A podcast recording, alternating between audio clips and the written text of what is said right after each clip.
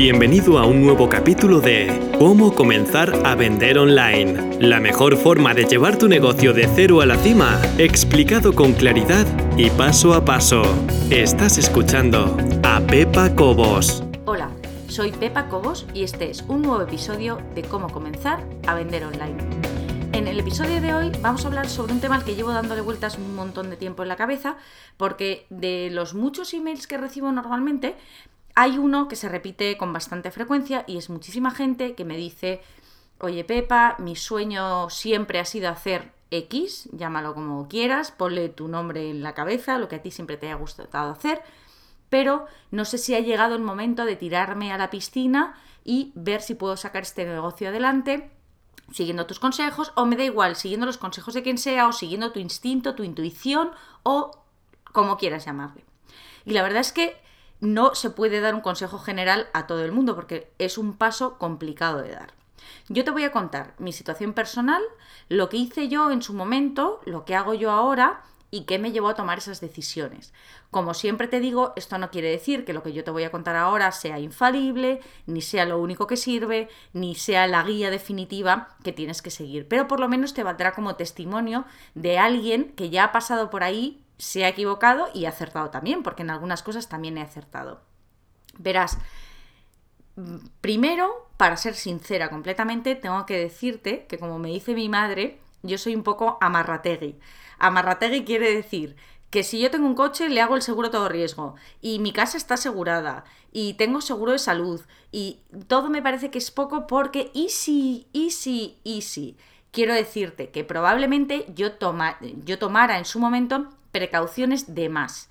Puede ser, pero yo no me hubiera sentido cómoda si lo hubiera hecho de otra manera. Esto va mucho con el carácter de cada uno. Probablemente tú no seas igual y a lo mejor te guste más asumir riesgos, seas más valiente o eh, tu situación personal te permita asumir otro tipo de riesgos. Yo te digo que en su momento, cuando yo empecé a pensar que quizá en algún momento podría tener un ingreso extra a través de todo esto, o sea, ni mis mejores sueños pensé en aquel momento que podría vivir de esto. Pero cuando empecé a darle vueltas a la cabeza, yo había empezado con un proyecto que no sé si conoces, que se llama Mac para Todos, que sigue activo, en el que hacía vídeos sobre Mac sobre software de Mac, sobre cómo utilizar un Mac, sobre cómo conectar el Mac a Internet, bueno, pues todo, sobre todo ese tipo de cosas. Yo empecé a hacer esos vídeos en el año 2008, 2009, no me acuerdo exactamente, 2009 creo. Y eran gratis completamente. Me sirvió de escuela, yo empecé a crear un contenido que no me sentía preparada para cobrar, porque yo pensé que en, aquel momento que estaba empezando, que no sabía muy bien si esto iba a ir a algún lado y sobre todo porque en el fondo tenía un poquito de miedo de crearme una obligación. Es decir, si tú le cobras a alguien por algo que haces, obviamente estás obligado a hacerlo. En mi caso, como era gratis, yo pensaba, bueno, si la cosa sale mal, cierro el chiringuito, me voy por la puerta de atrás y nadie se entera. La cosa empezó a funcionar, empezó a ir bien, eh, en iTunes salía muy arriba, tenía bastantes descargas y la cosa empezó a ir a más. Tanto es así que en un momento determinado la gente empezó a pedir más, es decir, empezó a exigir. Y me encontré en una situación bastante incómoda, porque yo tenía un problema y era que yo daba gratis, pero me exigían como si estuviese cobrando. ¿Por qué? Porque yo no había dejado muy claras mis intenciones, todo es verdad. Yo dije, bueno, pues esto es un programa, esto es un vídeo, puedes esperar tutoriales sobre mí, la gente me llamaba, me preguntaba. Eh, llegó un momento en que la presión era bastante sin recibir nada a cambio. Entonces, la situación era, vale, esto hay que empezar a monetizarlo de alguna manera, si quiero seguir adelante tengo que empezar a cobrar, no puedo mantener unos costes porque hasta entonces había sido un juego y yo lo tenía pues alojado en mi servidor, en mi servidor me dijeron que no, que los vídeos los tenía que alojar en un servidor externo, vamos, que necesitaba invertir algo de dinero. Cosa que por otra parte es bastante lógica, porque te diré que si crees firmemente en la idea que tienes, en algún momento algo vas a tener que invertir. Todos sabemos que al principio, pues hombre, no vamos a hacer el gran dispendio, pero según vaya creciendo el negocio vas a tener que aflojar el bolsillo, porque es que en algún momento algo hay que invertir. Entonces, dicho esto, yo me encontraba que tenía una serie de gastos y no tenía ningún tipo de ingreso. Yo estaba trabajando, tenía mi trabajo normal y corriente. Entonces, en ningún momento pensé dejar el trabajo. En ese momento, vamos, ni se me pasó por la cabeza, me parecía una idea descabellada. Dije, bueno, ni de broma dejo el trabajo por meterme de lleno en esto, pensando que me podía dar la gran torta y que efectivamente iba a ganar cero euros. Entonces, empecé compaginando trabajo con vídeos a la vez y empecé a cobrar por los vídeos. En ese momento en el que empecé a cobrar, la verdad es que luego mucha gente me dijo, hiciste mal porque al ofrecer algo gratis luego es muy difícil que la gente se enganche. Bien, aquí hay parte de verdad y parte de mentira. Yo tenía un público muy fiel que me seguía bastante y hubo mucha de esa gente que comprendió que era imposible mantener la calidad de los vídeos de Mac para todos si en algún momento yo no empezaba a cobrar por ellos. Entonces, esa gente se mantuvo ahí. Es verdad que un porcentaje más alto todavía se cayó por el camino. Es decir, no, bueno, no, no, quiso seguir, no voy a entrar en más detalles. Hubo gente que fue incluso hasta grosera, ¿cómo se te ocurre cobrar por esto? Pero hubo mucha gente, otra mucha, muchísima, que me escribió diciendo, oye, lo siento muchísimo, pero es que no te puedo pagar por esto. Bueno, en ese momento eh, yo tomé la decisión de seguir cobrando y mantener un modelo, que no sé si has oído este nombre, yo lo he oído y la verdad es que se ajusta bastante a lo que yo hago, que es freemium. Es decir, hago un capítulo cada tres semanas gratis y el resto lo cobro. Entonces, a los que no están apuntados, a los que no pagan, reciben un capítulo a la semana gratis, el resto lo cobro y si no eres suscriptor premium, pues entonces lo que ves es un tráiler de esos tres capítulos o cuatro capítulos que hago entre medias que, que cobro. Además, a la gente que, que, está apuntada le ofrezco otro tipo de extras, ¿no? Ofrezco un seminario en directo cada dos meses en el que podéis preguntar, en fin, el modelo de negocio ahora no viene el caso. El caso es que empecé a ganar dinero muy poco, muy, muy, muy poco.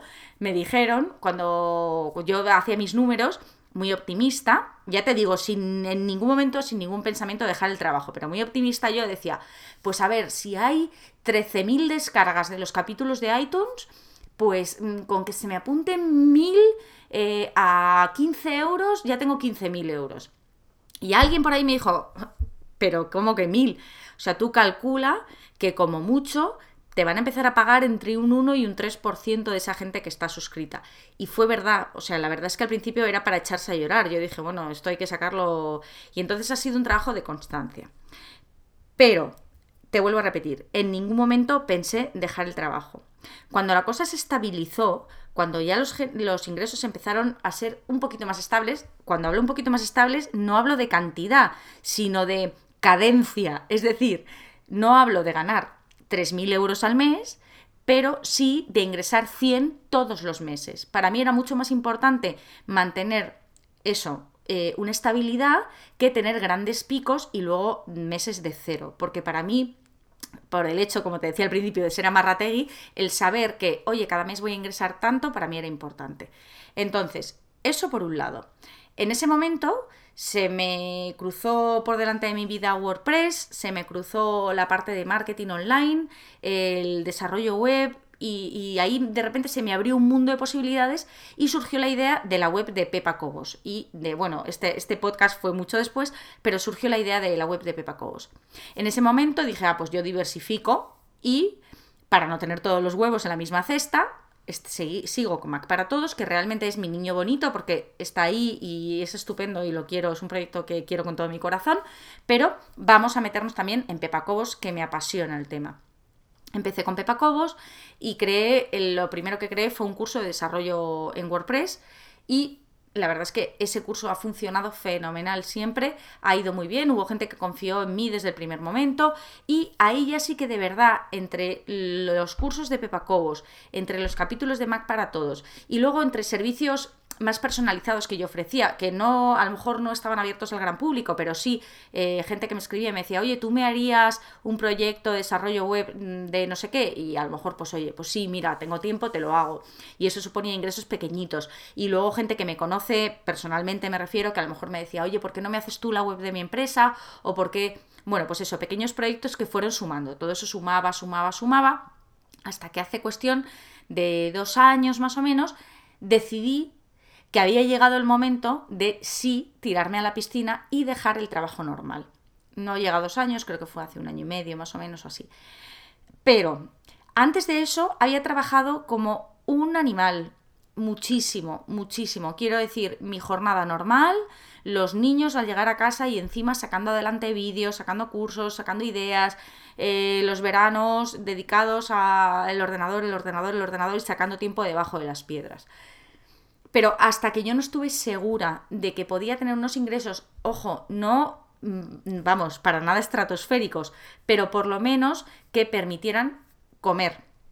¿Por qué digo esto? Porque si tú no tienes hijos, si no tienes una familia, a lo mejor te da igual, te puedes tirar a la piscina y tienes un respaldo por detrás de familiar que te permite decir, mira, voy con todo, porque además es que yo creo que eso es un sentimiento, es algo que notas dentro, es el momento, ahora tengo que darle salto, voy con todo y en el momento que voy con todo, ahí, ya está, venga, hasta el final, fenomenal. Entonces sí que puede ser que haya llegado el momento, pero lógicamente si tienes, como tenía yo en su momento, tres niños en casa, pues hombre, eh, puedes tener cierto respaldo económico y como es mi caso, que mi marido tenga un trabajo también, pero aún así te lo tienes que pensar muy mucho, no puedes de repente dejar de ingresar en tu casa un dinero fijo todos los meses.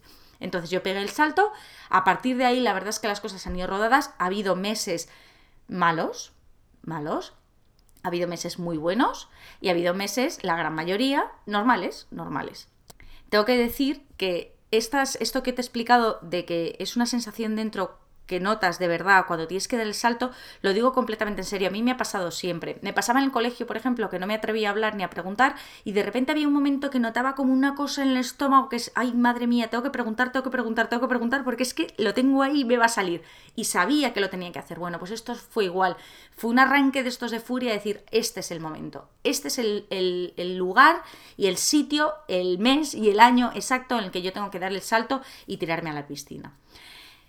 Después de eso, la verdad es que me ha ayudado mucho mucha gente. Por ejemplo, eh, tuve, estuve participando en un programa de mentoring con Laura Rivas, que fue estupendo, fue fenomenal.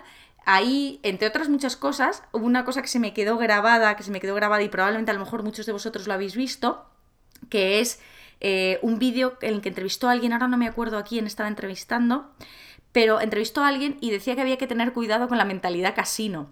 Y a mí eso me hizo mucho gracia y eso es verdad y te lo quiero repetir aquí. La mentalidad casino es esa mentalidad que te hace apostar, apostar, apostar, apostar, apostar, aunque estés perdiendo. Tú dices, apuesto al 13, pierdes. Y dices, bueno, ya, bueno, otra vez al 13, venga, porque es que si no, es que, venga, y no vuelve, otra vez no sale el 13 y vuelves a perder. No, no, pero venga, el 13, porque es que tiene que acabar saliendo. No, no, no, no, no, no te equivoques, es que puede que el 13 no salga nunca. Si apuestas, apuestas, apuestas y pierdes todo el rato, hay veces que una retirada a tiempo es la mejor de las victorias. No siempre todo sale bien, y yo te digo que he probado, eh, por ejemplo, dentro de Pepa Cobos, porque Mac para Todos ha, sido siempre un modelo muy lineal y la verdad es que no ha cambiado mucho desde los inicios. Pero en Pepa Cobos he probado y he tenido productos eh, o infoproductos que han sido un verdadero fracaso. No porque estuvieran mal hechos, que yo considero que estaban bien y para mis estándares de calidad estaban perfectos, pero que no han vendido un colín. Y eso es porque mm, no lo sé, porque el mercado no respondía, porque no sé qué. Entonces llega un momento en que es bueno saber retirarse y decir hasta aquí he llegado, este producto no sigue conmigo, o esta idea no sigue conmigo, o esta empresa no es lo que yo necesito. A lo mejor tu empresa no es la que tienes en la cabeza ahora mismo y no lo vas a descubrir hasta que no la pongas en práctica. Y cuando te pongas en ello y veas que a lo mejor no funciona, crearás una segunda o una tercera o una cuarta y de repente llegará. Porque llega un momento en que se alinean todos los astros, y no me gusta decirlo porque parece que es la suerte, y no, pero se alinean todos los astros y coincide que estás en un buen momento de trabajo, que la idea es buena, que el público está receptivo, que coincide todo y de repente la idea funciona. Entonces, para terminar el capítulo de hoy, lo que quiero es, no hay, lo que quiero dejar claro, quiero decir, no hay un consejo absoluto que darte, fíate de tu instinto, ten cuidado, ten cuidado, quiero decir, no te lances a la piscina, a no ser que sientas de verdad, de verdad que ha llegado ese momento. Y lo que decíamos de la mentalidad casino, si empiezas a apostar y ves que pierdes, que pierdes, que pierdes, que pierdes, cambia, cambia de número, porque es que a lo mejor el 13 no va a salir. Así que, no sé, esto es simplemente mi moneda, como dicen los americanos, mi moneda de dos centavos, quiero decir, mi aportación a esta idea, esta discusión, esta, no sé, en esto que a lo mejor tienes en la mente ahora mismo, que estamos en verano y que le damos vueltas a mil cosas y tenemos mil ideas en la cabeza y que el inicio del nuevo curso siempre nos lleva a hacer cosas que, oye, pueden estar fenomenal, pero que a lo mejor mm, vamos demasiado deprisa. Entonces, simplemente darte mi opinión, que sepas cómo fue mi historia y que sepas que, por supuesto, Cuentas con todo mi apoyo y todos mis consejos, todo aquello en lo que te pueda ayudar para sacar adelante tu negocio, pero piensa las cosas y hazlo siempre con cabeza. Espero que te haya gustado este episodio. Un saludo y muchas gracias.